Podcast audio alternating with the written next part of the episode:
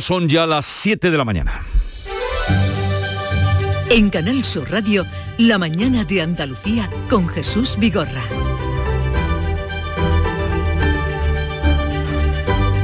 Buenos días queridos oyentes, es martes 1 de marzo.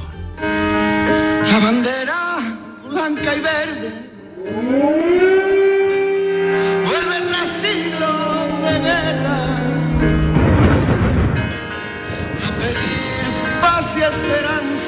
En estas horas de espanto y desolación, cuando más falta hace que la humanidad se imponga sobre el horror,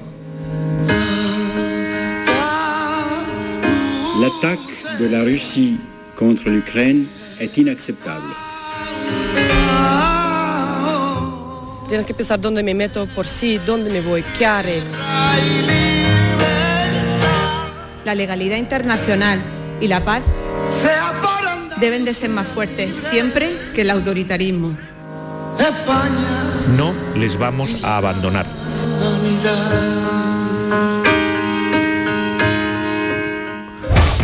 Pues con estos ecos de lo vivido ayer, 28 de febrero, estrenamos el mes de marzo, ecos de bombas también de esta misma noche.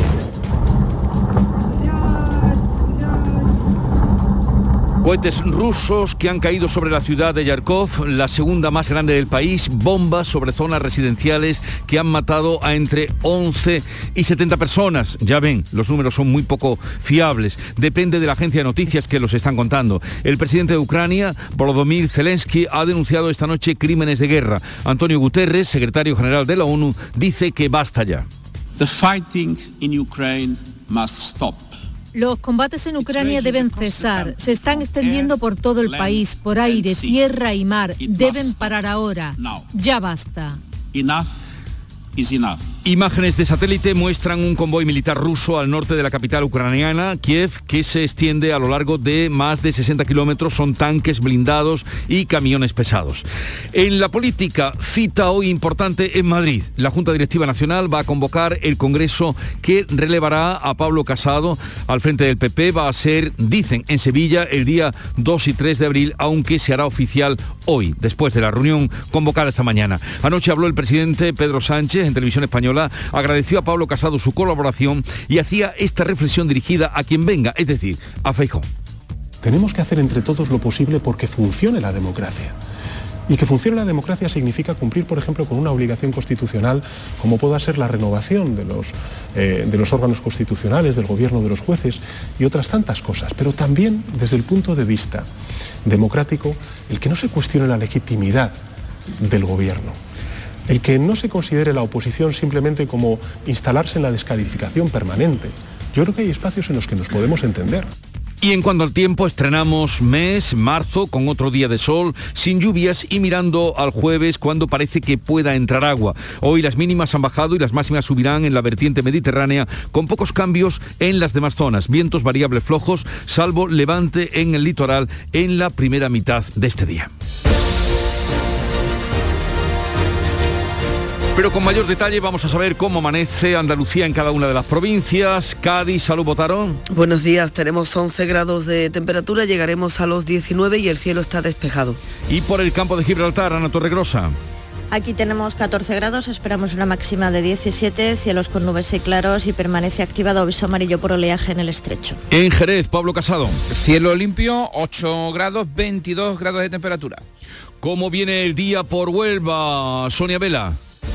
Con nubes tenemos 8 grados en la capital y se espera una máxima de 21. En Córdoba, José Antonio Luque.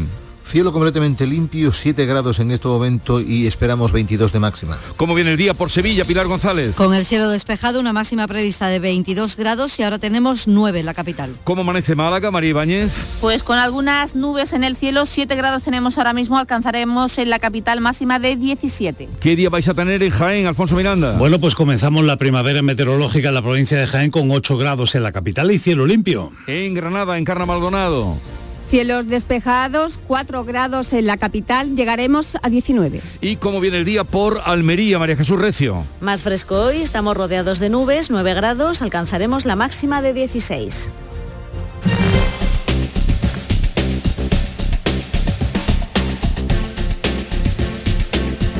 Y vamos a conocer cómo está el tráfico, las carreteras en Andalucía. Conectamos con la DGT. Enrique Marchán, buenos días. Buenos días. Comienza esta jornada de martes con situación tranquila en la mayor parte de carreteras andaluzas, pero eso sí, estamos muy pendientes de un vehículo averiado en Sevilla, en la S30, a la altura del puente del Centenario, dirección A4, que ocupa el carril derecho de esa vía y genera algunas complicaciones en esa zona. En el resto de carreteras andaluzas, como decía, se circula con total normalidad a esta hora.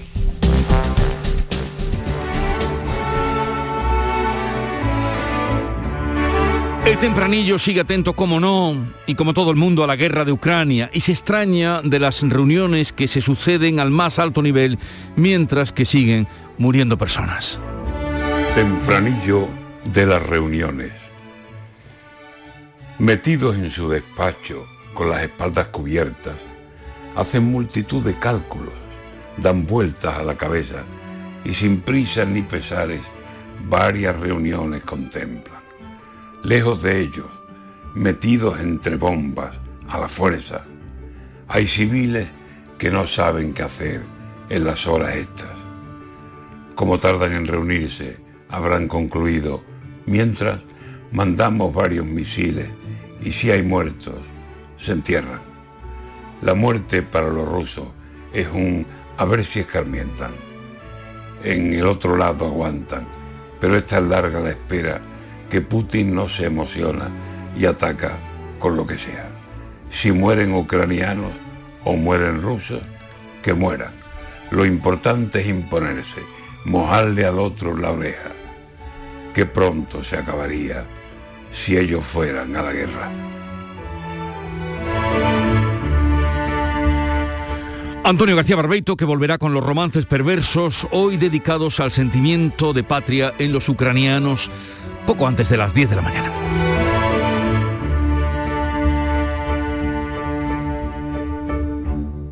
¿Estás lesionado? Elige la fisioterapia avanzada de Clínicas Beyman. En Clínicas Beyman ponemos a tu servicio fisioterapeutas de primer nivel equipados con la última tecnología. Nuestra meta es tu recuperación. Somos la fisioterapia oficial de 18 federaciones deportivas de Andalucía. Si necesitas recuperar tu salud, tu rendimiento y tu bienestar, pide tu cita en clínicasbeyman.es. La mañana de Andalucía con Jesús Bigorra. Noticias.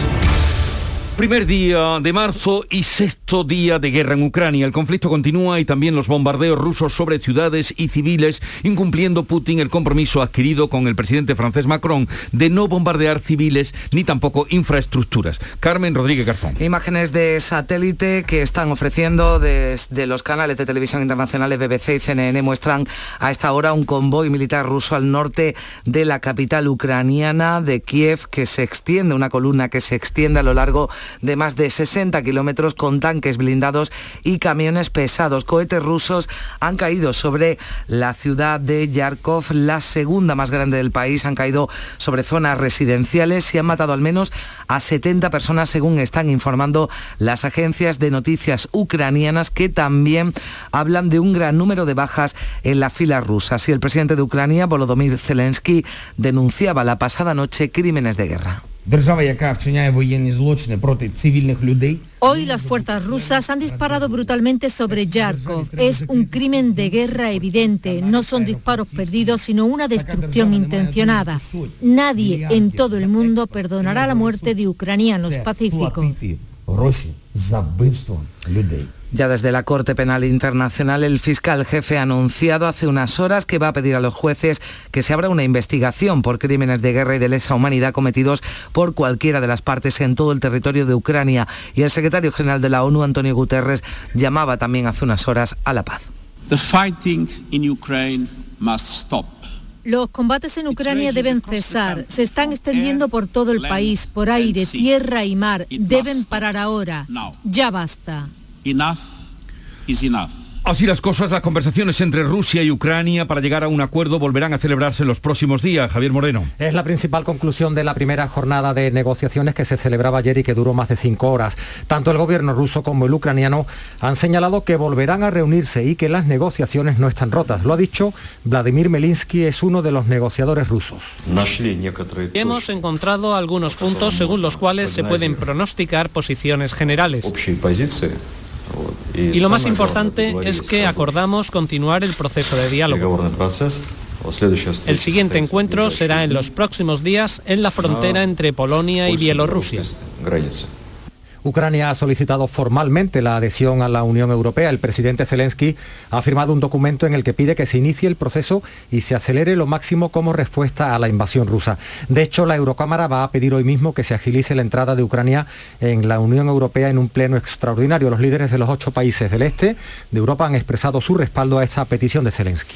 El gobierno español, por su parte, descarta por ahora el envío de armamento a Ucrania, como si han hecho buena parte de los socios de la Unión Europea. Olga Moya. El presidente Pedro Sánchez ha esgrimido que España contribuye ya a través del Fondo Europeo para la Paz, que destinará 450 millones a este fin. También destaca que hemos contribuido con ayuda humanitaria y con material de protección, como cascos o chalecos antibalas. Sánchez no aclaraba en televisión española si este rechazo a apoyar con armamento a Kiev obedece a las diferentes sensibilidades respecto a este conflicto en el seno del Ejecutivo expresadas por Unidas Podemos. Porque el gesto lo estamos haciendo en la ayuda humanitaria, lo estamos haciendo también con el material defensivo y el material ofensivo lo vamos a vehicular a través de este Fondo Europeo de Mecanismo eh, para la Paz.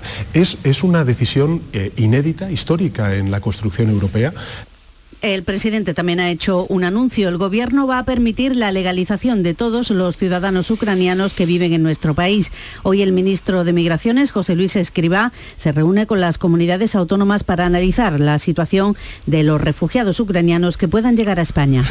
Pero el conflicto amenaza también con que siga la escalada de precios. La inflación ha alcanzado en febrero su pico más alto de los últimos 33 años, un 7,4%. Los alimentos y la gasolina son los elementos que más los alimentos y la gasolina son los elementos que más han disparado los precios y lo peor es que según todos los expertos el IPC va a seguir subiendo por el encarecimiento de las materias primas, del gas y del petróleo. La ministra de Hacienda, María Jesús Montero, ha dicho en Canal Sur Radio que este mal dato se esperaba y que el gobierno analizará también el impacto que la crisis ucraniana tendrá en nuestra economía. Tenemos que estar especialmente alerta y, por tanto, vamos a esperar también con mucho interés la comparecencia del presidente del miércoles, en donde podrá en valor, a criterio del Gobierno, cuáles son los elementos más importantes a vigilar y, por otra parte, qué impacto puede tener en la economía europea una situación tan grave la guerra de Ucrania ha estado muy presente en los discursos del Día de Andalucía 28 de febrero. Juanma Moreno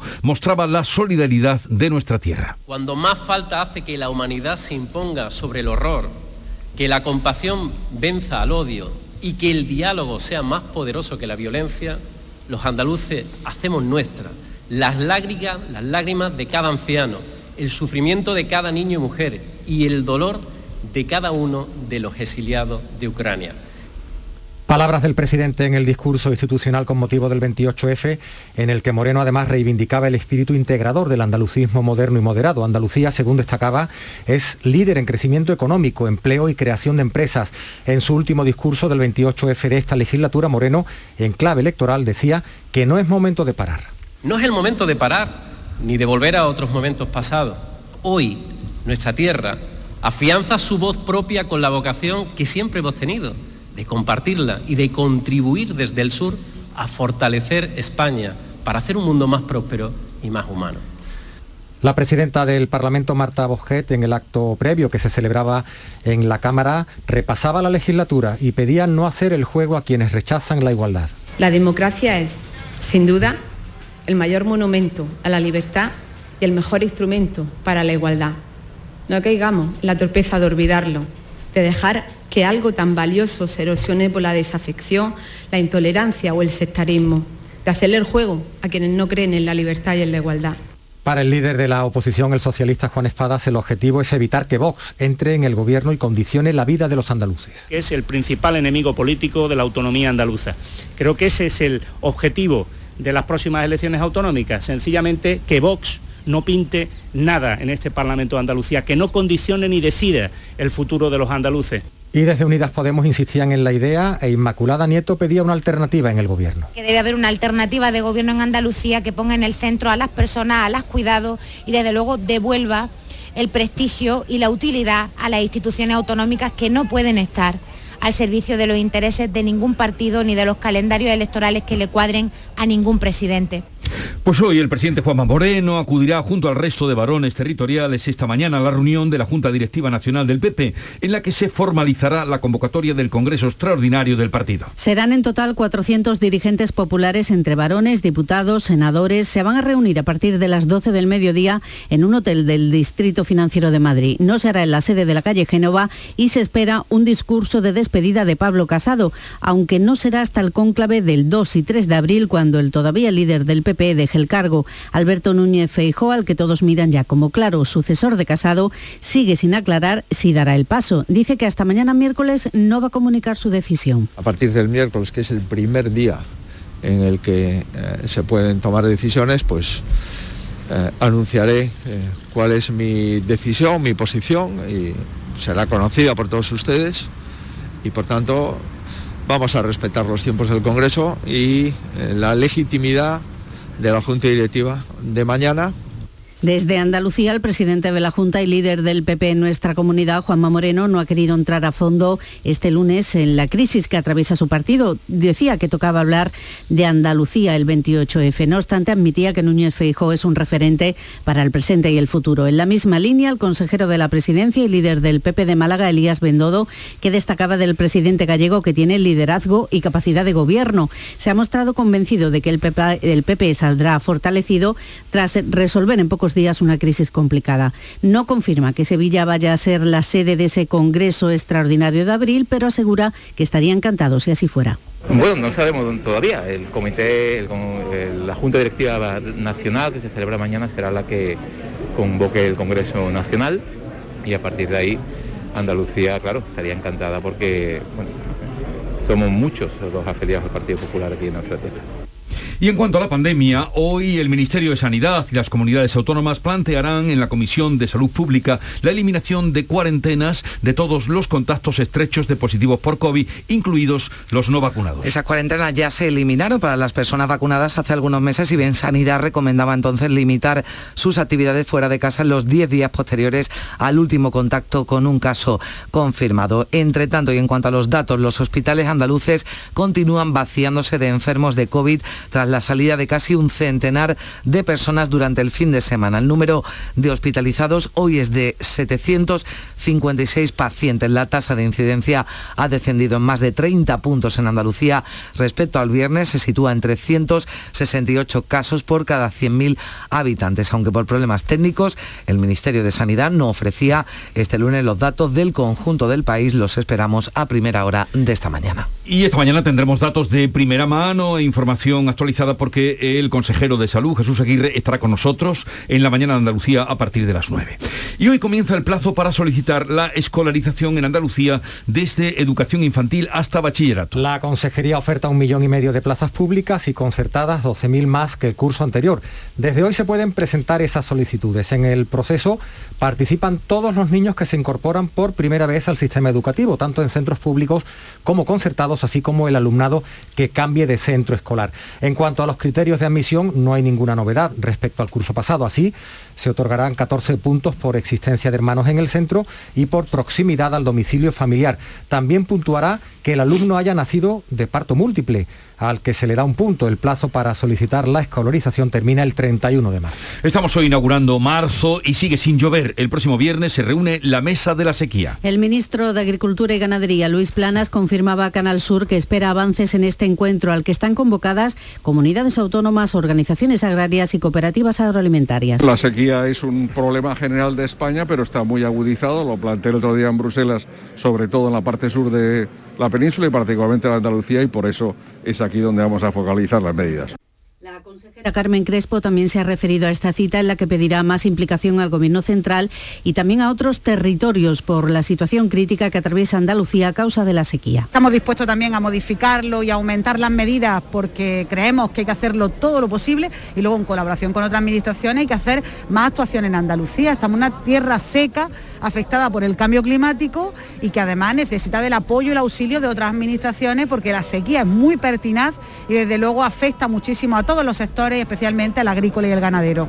Se colaba ayer también el tema de la sequía en las celebraciones del 28 de febrero. Y juicio este martes en la Audiencia Nacional contra varios funcionarios y un exedil por presuntas comisiones en la trama de la empresa sevillana Fitonovo. La Fiscalía pide para cada uno de ellos cuatro años de cárcel, multas de 6.000 euros y siete años de inhabilitación para empleo público. Según la Fiscalía, la dirección de Fitonovo creó una infraestructura operativa y contable para obtener contratos públicos con funcionarios corruptos que les facilitaban esa contratación. Crearon también una contabilidad paralela con facturaciones falsas para financiar el pago de sobornos a los funcionarios. 7.20 minutos de la mañana, estamos contándole la actualidad de este primero de marzo. Enseguida vamos con la revista de prensa. El resumen de la jornada con la última hora del deporte, la economía y el análisis lo tienes en el Mirador de Andalucía. De lunes a viernes desde las 7 de la tarde con Natalia Barnés. Quédate en Canal Sur Radio, la radio de Andalucía.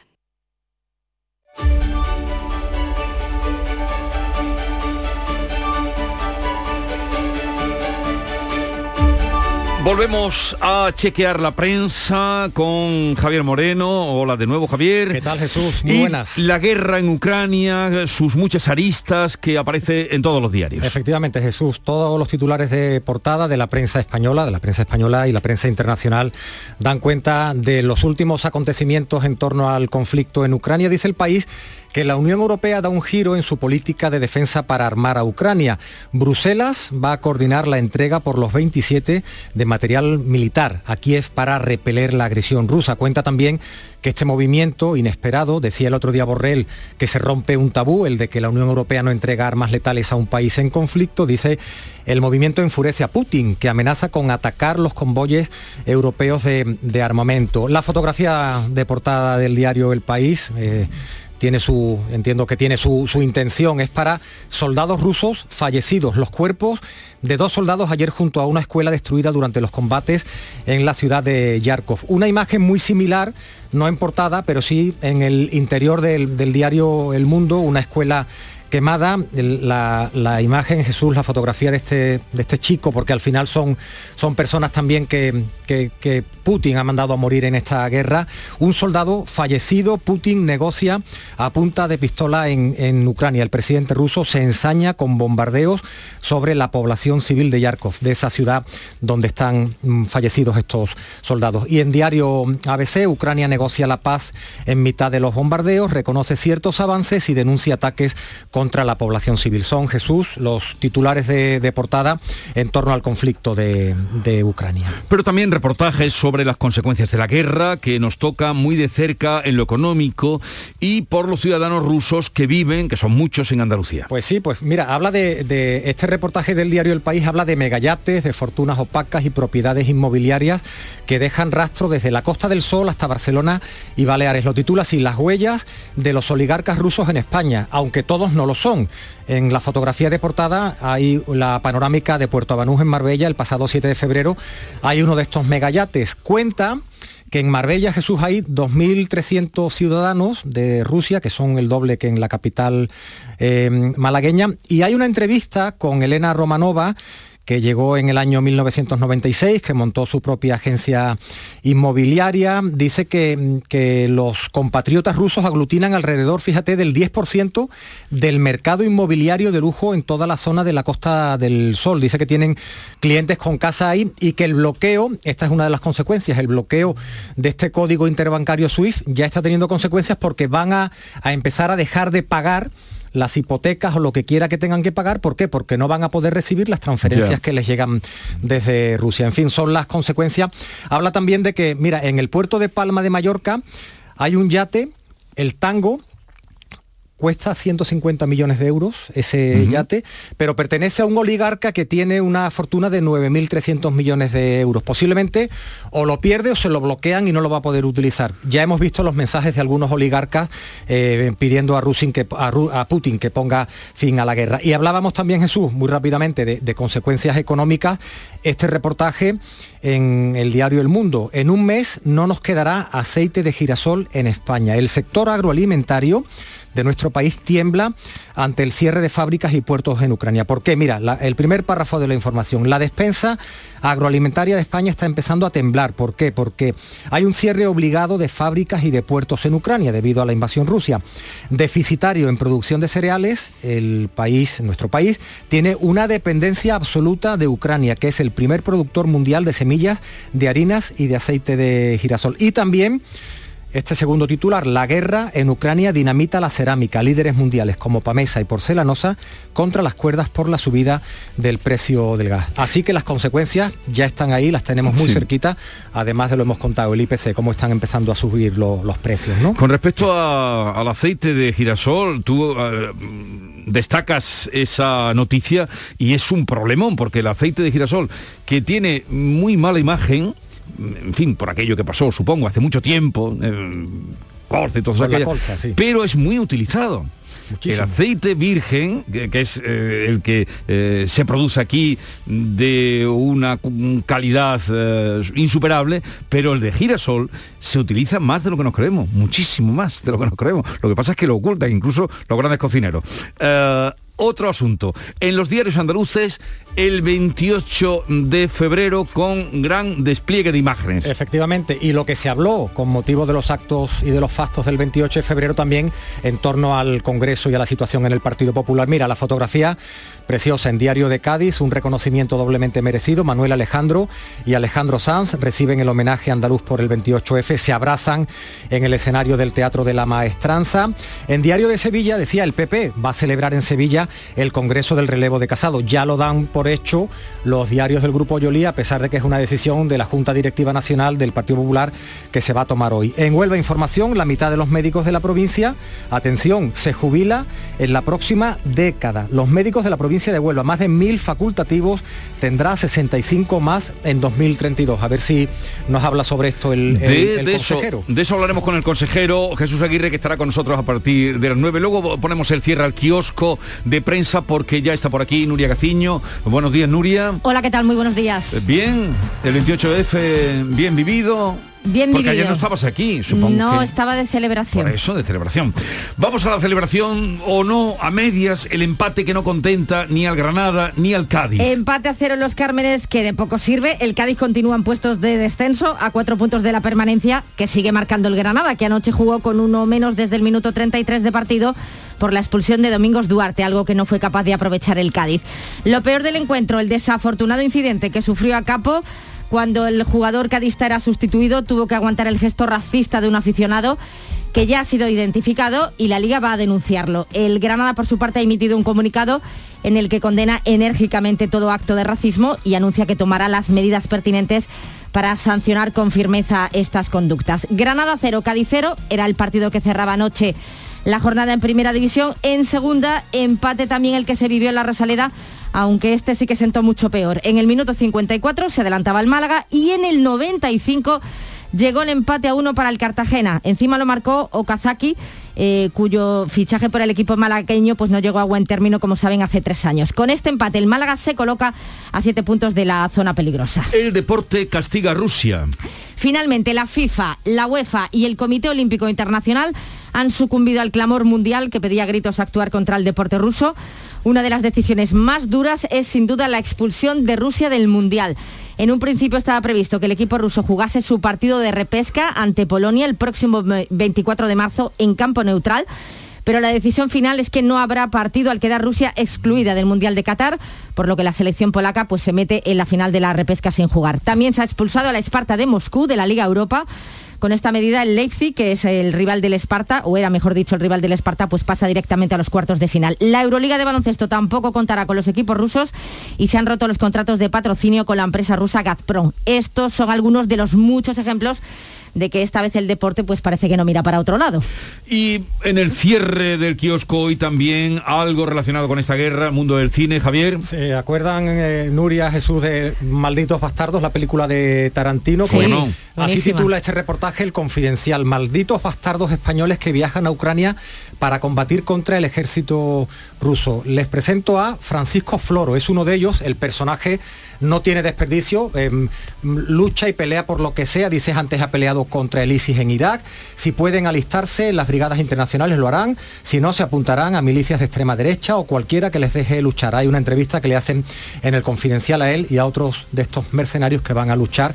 Y no sabe cómo llegar, está deseando embarcarse en un avión, ayer estaba en Barcelona, para tratar de llegar a, a, Ucrania a luchar contra Rusia. Muy bien traído, pero también podríamos aportar ahí ya en el mundo del cine como eh, Disney primero y luego Sony han eh, anunciado ya que no van a estrenar sus películas en Rusia. Se quedan sin el ratón Mickey. Hasta luego Javier. Adiós, Nuria. Adiós. 7.30 minutos de la mañana y a esta hora repasamos en titulares lo más destacado de la actualidad. En Canal Sur Radio, La mañana de Andalucía con Jesús Vigorra. Y abrimos este repaso de titulares con una última hora. Un niño ha fallecido en un incendio, Olga Moya. Un siniestro que ha ocurrido en Almonte. De momento no tenemos eh, más datos sobre lo que ha ocurrido, salvo que ese menor ha muerto en ese incendio. Bueno, pues vamos ahora a recordar otras noticias. Es el sexto día de guerra en Ucrania. Imágenes de satélites muestran una columna de más de 60 kilómetros de tanques dirigiéndose a la capital Kiev.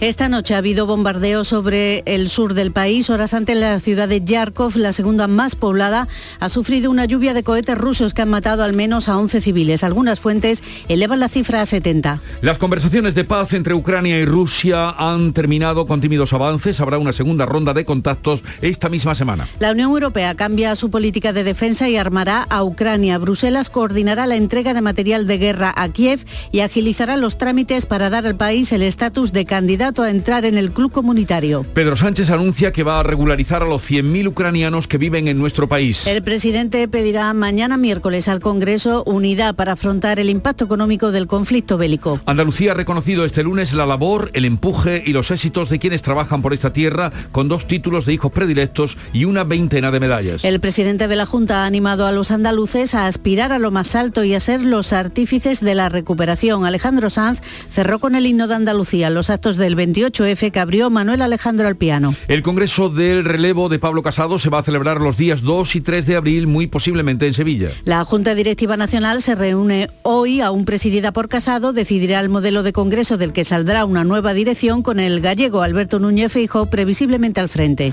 El coste de la vida alcanza su pico más alto desde 1989. Los precios han subido más del 7%. La guerra de Ucrania ha disparado aún más el índice de precios de consumo. Alimentos y carburantes son los más encarecidos y no se prevé un descenso a corto plazo. El presidente del gobierno, Pedro Sánchez, avanza que pronto diremos adiós a las mascarillas en interior. La retirada se hará con el consenso de científicos y con las comunidades autónomas. La Comisión de Salud Pública va a plantear, va a plantear hoy levantar las cuarentenas de los contactos estrechos de positivos por COVID estén o no vacunados. Educación abre hoy el plazo para solicitar plaza en los centros educativos. Atañe a quienes se incorporan por primera vez al sistema y a quienes cambian de centro. Los criterios de admisión son los mismos del año anterior. El plazo termina el 31 de marzo. Queda en libertad con cargos el conductor de 22 años que dio positivo por alcoholemia en un accidente donde ha muerto su copiloto, una joven de 16 años. Alcohol, exceso de velocidad, más pasajeros de la cuenta y la joven fallecida no llevaba el cinturón de seguridad cuando el automóvil chocó contra una farola en Sevilla capital. Vamos a recordarles ahora el tiempo para hoy. Hoy esperamos cielos poco nubosos o despejados, brumas matinales en el interior, levante fuerte en el estrecho, con rachas muy fuertes en la primera mitad del día. Bajan las temperaturas mínimas y la, suben las máximas en la vertiente mediterránea y con pocos cambios en el resto. En un momento les damos las claves económicas de este día. A Pablo le ha dado por el ciclismo y quiere una bicicleta de montaña. ¿Y si compro dos bicis más, le doy una sorpresa y salimos toda la familia?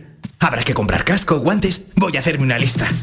Se nota que Luis tiene una tarjeta de Cajamar que le da flexibilidad para pagar sus compras, aplazándolas como a él le interese, desde el móvil o desde cualquier sitio. Cajamar. Distintos desde siempre. Oye, ¿qué pipas estás comiendo? ¡Qué buena pinta! ¿De verdad me lo preguntas? ¿No las reconoces? Pipas hay muchas en el mercado. Sí, pero pipas reyes son las auténticas, las de siempre, con sal y sin sal. Incluso las del león son de frutos secos reyes. Que sí, que sí, me ha quedado claro. Frutos secos reyes, tus pipas de siempre. Las claves económicas con Paco Bocero. Paco, buenos días. Buenos días, Jesús. Oye, qué alegría de saludarte, porque estos días, Igualmente. por lo uno y por lo otro, hacía que no nos hablábamos. Vaya. Oye, comenzamos marzo. ¿Qué claves tenemos para hoy? Pues mira, comenzamos marzo en esta situación tan difícil y tan compleja en lo económico, con un panorama en el que se han disparado las incertidumbres, porque si teníamos pocas, ahí están allá los resultados del IPC adelantado que conocimos, que ensombrecen las perspectivas a corto plazo para la economía a todos los niveles. Y es que el 7,4% que publicó el INE superó las previsiones más pesimistas, que estaban sobre el 6,8%, las adelantó Reuters, y sitúa los precios al nivel más alto desde el 89. Hay que recordar que partíamos del 6,1 en enero, lo que supone que en febrero esta tasa interanual se ha disparado un 1,3%. Oye, parece que la subida de los carburantes ha sido clave para este, esta disparatada subida. Sí, pero no solo. Según el INE, la evolución se ha debido a subidas generalizadas en la mayoría de los componentes, entre ellos los precios de los alimentos y bebidas no alcohólicas y efectivamente, aparte de la de los carburantes y combustibles.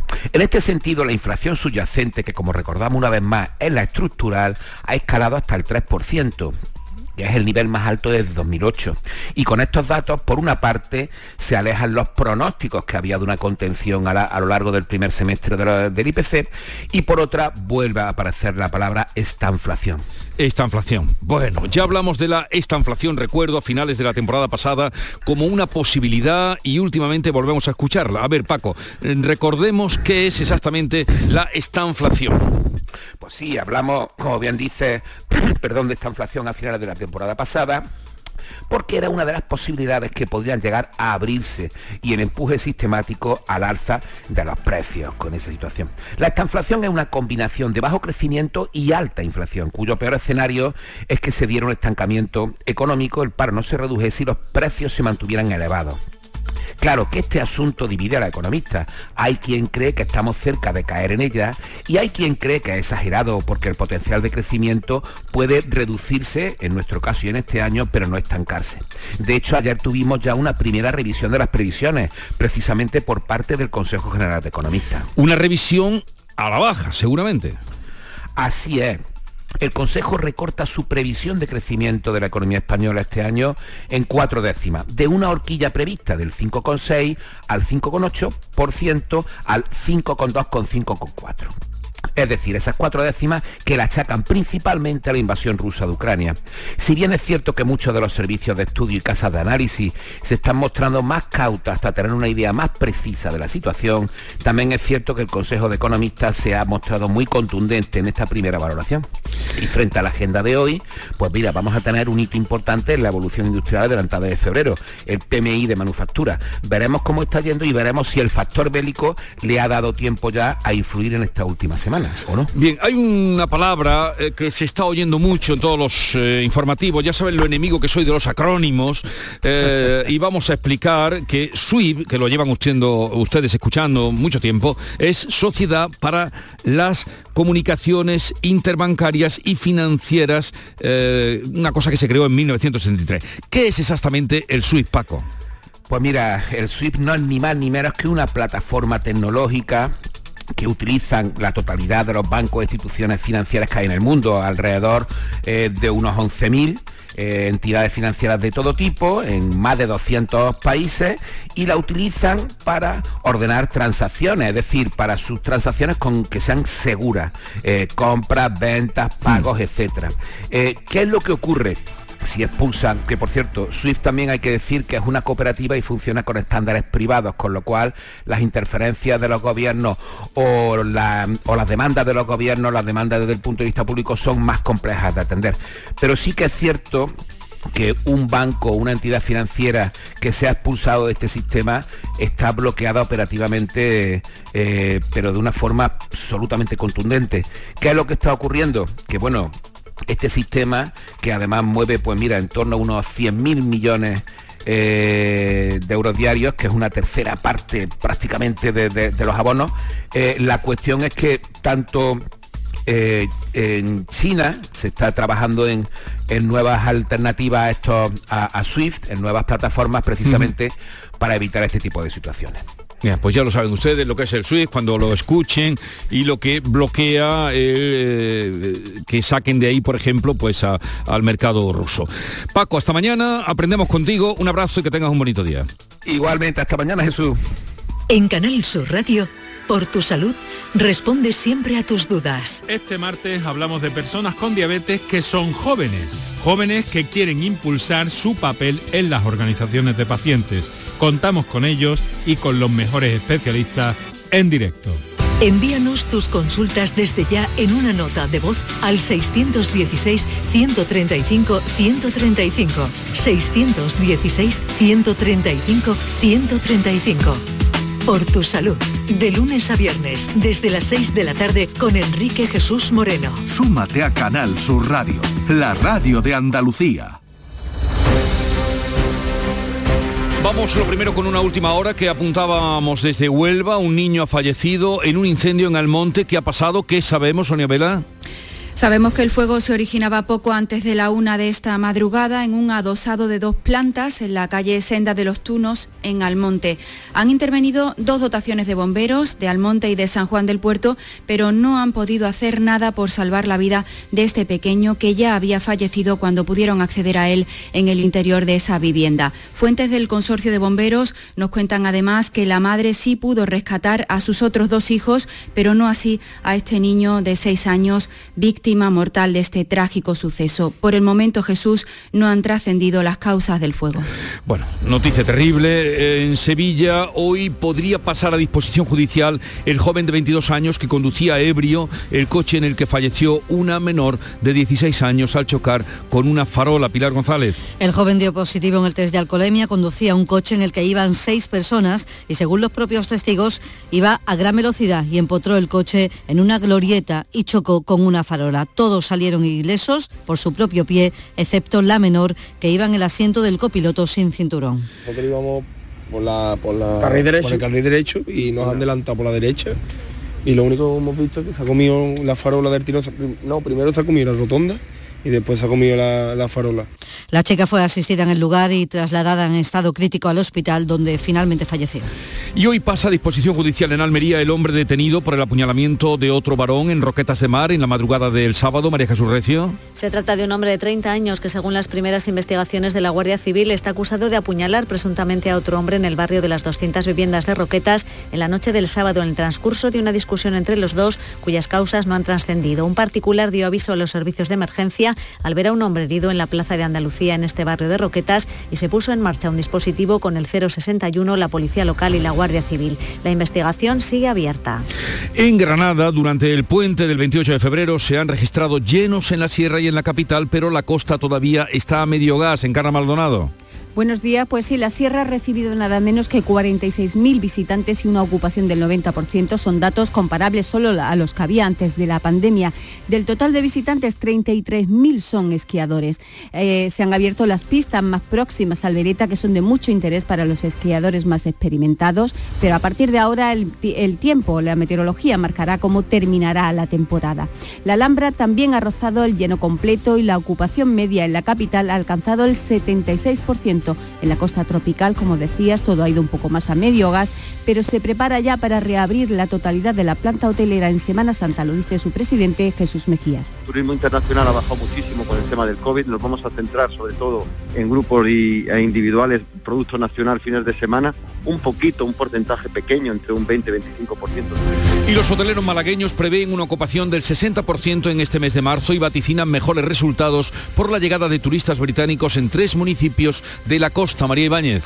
Efectivamente, esos municipios serán Fuengirola, Torremolinos y Benalmádena, que serán los que presenten mejores datos debido a la demanda de ese mercado británico. De momento, en marzo se sitúan a la cabeza como destinos preferidos eh, para las visitas Marbella y Fuengirola. Hay que recordar que por primera vez en meses el turismo internacional vuelve al alza, ya que el total de turistas alojados será el 55%, serán extranjeros este mes de marzo. Hoy en Cádiz es martes de carnaval, sin Dios Momo en la plaza de San Antonio, pero con agrupaciones en la calle. Salud, votaron. Hoy es fiesta local en Cádiz, así se decidió en pleno, a pesar de que el carnaval oficial es en primavera. Martes de carnaval, como decía Jesús, sin el Dios Momo en la plaza, toda una tradición, pero ha sido un puente de Andalucía de carnaval en todos los sentidos, con ampliación de horario en los bares y casi el 100% de ocupación hotelera, según la patronal Oreca, un respiro para el sector. Agrupaciones y chirigotas como la del Celu, que han recuperado su tipo de enterados, por ejemplo, para no fallar y cantar en la puerta del oratorio, del oratorio de San Felipe. Hoy, de nuevo, habrá agrupaciones en la calle. Salud Botaro, sin Dios Momo y sin nuestro Juan Manzorro, que es lo más triste. Y sin Juan Manzorro, un fin de semana Eh, eso- muy duro, Jesús. Eso sí que es una voz de, de carnaval. El Ayuntamiento de Arquillos en Jaén está grabando en vídeo el testimonio de buena parte de sus mayores para incluirlo como un documento histórico más en el archivo municipal. Cerramos así este recorrido por toda Andalucía, 7.45 minutos, 8 menos cuarto de la mañana. Sigue la información ahora local. En la mañana de Andalucía de Canal Sur Radio, las noticias de Sevilla. Con Pilar González. Hola, buenos días. Comienzan hoy nuevos cortes de tráfico en la A49 y un ramal de la S30 por las obras de ampliación de ramales del nudo de la Pañoleta. Se van a producir entre las 8 de la tarde y las 7 de la mañana para el fresado del firme y la colocación de nueva señalización. Se han establecido dos itinerarios alternativos. Y a esta hora hay retenciones en la entrada a Sevilla por la A49 de 5 kilómetros, dos por el puente del patrocinio, tres en el centenario sentido Cádiz, dos en la autovía de Coria y uno en el nudo de la gota de leche. En el interior de la ciudad, tráfico intenso en la entrada por el Alamillo, Avenida Juan Pablo II y Puente de las Delicias y también en la Ronda Urbana Norte en ambos sentidos. Hoy tenemos el cielo despejado, brumas matinales, viento variable flojo con predominio de componente este. La máxima prevista es de 21 grados en Morón y 22 en Écija, Lebrija y Sevilla. A esta hora, 9 grados en la capital. Si buscas un vehículo de ocasión, ven a la red de concesionarios oficiales de Grupo Sirsa y elige el tuyo. Renault, Dacia, Mazda, Volvo y Suzuki son nuestras marcas en Sevilla. Además, este mes por la compra de un vehículo de ocasión te regalamos el seguro. Grupo Sirsa, nos movemos contigo. Un desayuno, un tapeo, arroces, guisos, mariscos, carnes, pescados. La cocina tradicional está en Venta Pazo. Amplias terrazas al sol y a la sombra. Varios salones para que elijas dónde estás más cómodo. Estamos en Benagazón, a pie de autopista y también en Sanlúcar la Mayor, nuestro restaurante de siempre. Restaurante Venta Pazo. Un lugar para celebrar y disfrutar. Un lugar lleno de tradición. Venta Pazo. En Canal Sur Radio, las noticias de Sevilla. Una docena de turistas sevillanos de viaje en Moscú espera poder salir esta misma mañana del país. Hasta el momento todos sus vuelos se han cancelado y tras varios intentos han conseguido pasajes para un vuelo local que les llevará a una ciudad rusa cercana a la frontera con Polonia y desde allí en taxi al país vecino. Nos lo ha contado una de ellas, Esther Márquez. y cada vez que compramos un vuelo, ya tenemos el vuelo, no lo cancelan. Y ahora estamos intentando salir por la, mm, por la frontera con Polonia, un vuelo desde, desde Moscú. Mm, Vamos a intentar ya tener el taxi, el, el coche que sea reservado. Hoy podría pasar a disposición judicial el joven de 22 años que conducía ebrio el coche en el que falleció una menor de 16 al chocar con una farola tras empotrarse en una glorieta de la isla de la Cartuja, en la capital, la glorieta que está delante del Hotel Barceló Renacimiento. El joven dio positivo en el test de alcoholemia, conducía un coche en el que iban seis personas y según las primeras investigaciones y los propios testigos, iba a gran velocidad. Todos salieron ilesos, excepto la menor que iba en el asiento del copiloto sin cinturón. Nosotros íbamos por la por la Carril derecho. por el carril derecho y nos han adelantado por la derecha y lo único que hemos visto es que se ha comido la farola del tiro no primero se ha comido la rotonda y después se ha comido la, la farola La chica fue asistida en el lugar, trasladada en estado crítico al hospital donde falleció. En este puente la Policía Local de Sevilla ha realizado 205 pruebas de alcoholemia y 37 actuaciones por botellonas, con nueve denuncias tramitadas por ruidos y molestias a los vecinos. Precisamente el Ayuntamiento de la capital va a hacer nuevas mediciones de ruido en las 10 zonas declaradas acústicamente saturadas de la ciudad, controles que deben de determinar si se cumplen o no los límites de ruido a partir del análisis de 585 establecimientos en zonas como la Alfalfa, el Arenal, la Gavidia o Viapol. El trabajo durará unos 11 meses y según ha explicado el delegado de Medio Ambiente, David Guevara, se trata de una revisión necesaria para saber si la actividad económica en estos locales es compatible con el descanso de los vecinos. eh, para determinar si se cumplen los niveles de ruido, eh, con el objeto de desarrollar planes específicos eh, para la progresiva reducción y compatibilizar el desarrollo de la actividad empresarial con el derecho al descanso. Y a falta de datos definitivos y oficiales, durante este puente del Día de Andalucía, la provincia y la capital han registrado unos buenos datos de ocupación hotelera, con una media del 85%, rozando en ocasiones el lleno técnico. Y desde hoy Sevilla recupera las conexiones aéreas con Marruecos, con seis rutas con destinos a otras tantas ciudades, con una frecuencia de dos veces por semana. Rabat, Marrakech, Tánger, Fez, Tetuán y UDA. Son las 7 de la mañana y 49 minutos. La sombra, la sombra vento Don Manuel Hidalgo, responsable de ventas de Tordos Quitasol, nos informa. En esta época del año podemos instalar con comodidad todo tipo de tordos y carpas en todos los modelos y sistemas, tordos con motor y tordos automáticos. Pero eso saldrá carísimo. Ese es un error, José Antonio. Estamos con precios en promoción y con facilidades de pago. No me digo más. Llámenos al 954 33 29 88. Recuerde, 954 33 29 88 y olvídese de aquello ya tan lejano de... Leopoldo, échame el tordo. Y pase a la modernidad, a... Currito, dale al botoncito. Tordos y carpas quitasol, la sombra de Sevilla. La sombra, Este año sí salimos. Cada noche, a las 10, Canal Sur Radio te acerca a la Semana Santa. El llamador. Este año también en Spotify. Las noticias de Sevilla. Canal Sur Radio. Hablamos ya de coronavirus. Siete personas han muerto en las últimas horas y se han registrado 774 nuevos contagios. En estos momentos hay 169 personas hospitalizadas en toda nuestra provincia, una cifra que baja diariamente. 26 está en cuidados intensivos. Sobre el uso de la mascarilla, ante las próximas fiestas de la primavera, el consejero de Salud Jesús Aguirre cree que será, seguirá siendo obligatorio su uso en interiores. Van a ser con mascarilla en interior por ahora, mientras no diga lo contrario el Consejo Interterritorial, pero con cierta tranquilidad ya que la tendencia es clara y no se ativa en el horizonte que venga ninguna variante nueva que nos pueda estropear la, la primavera en Andalucía. Hoy se abre el plazo de escolarización para alumnos de segundo ciclo de infantil, primaria, ESO, bachillerato y educación especial en los 753 centros sostenidos con fondos públicos. Se ofertan cerca de 333.000 plazas. Son 800 más que este curso y las solicitudes se pueden presentar hasta el 31 de marzo. Para el alumnado de tres años que se incorpora por primera vez al sistema educativo se ofertan 19.300 plazas, de las que el 79% corresponden a centros públicos y 21 a la concertada. La delegada provincial de Educación, María José Eslava, ha recordado que en este curso hay una importante inversión, se ha hecho una importante inversión en profesorado. Supone un incremento de 802 plazas más que el curso pasado. Solo podemos afirmar con absoluta certeza que partimos de un curso 21-22 en el que tenemos menos alumnos y más docentes que nunca, las ratios más bajas de la historia y un incremento en la inversión por alumno de más del 20% en lo que llevamos de legislatura.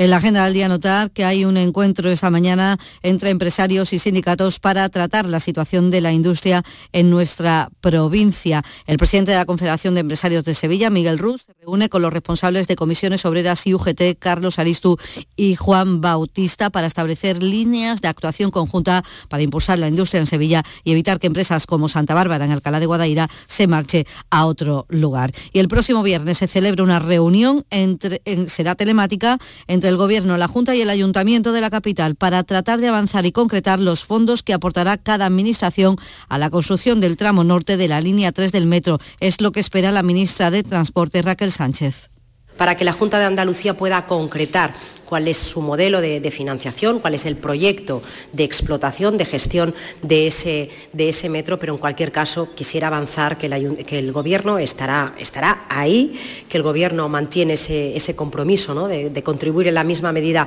que lo haga la, Junta de Andalucía.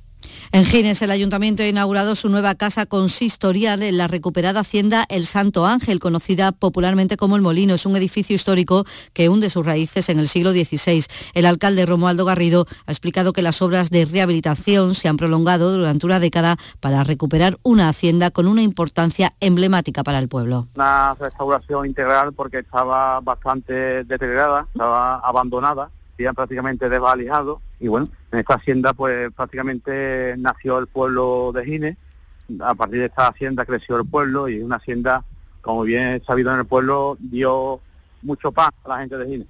Y como saben, ocho sevillanos han recibido distinciones con motivo del Día de Andalucía, además de la Fundación Blas Infante, que se llevaba la medalla Manuel Clavero Alévalo. Entre las medallas, la de la solidaridad y la concordia para María Luisa Guardiola, presidenta de la Asociación de Padres de Niños con Cáncer Andex, que se mostraba así de emocionada. Llevo toda mi vida luchando por los niños, por los niños. Se la dedico a los padres, a los padres de esos niños, que hay niños que lo necesitan, que, hay madres que lloran porque tienen mucho por delante. A esta hora 8 grados en Lora del Río, 7 en Osuna, 6 en Marinaleda, 9 en Sevilla. Escuchas La mañana de Andalucía con Jesús Vigorra, Canal Sur Radio. Aquadeus, el agua mineral natural de Sierra Nevada, patrocinador de la Federación Andaluza de Triatlón, les ofrece la información deportiva.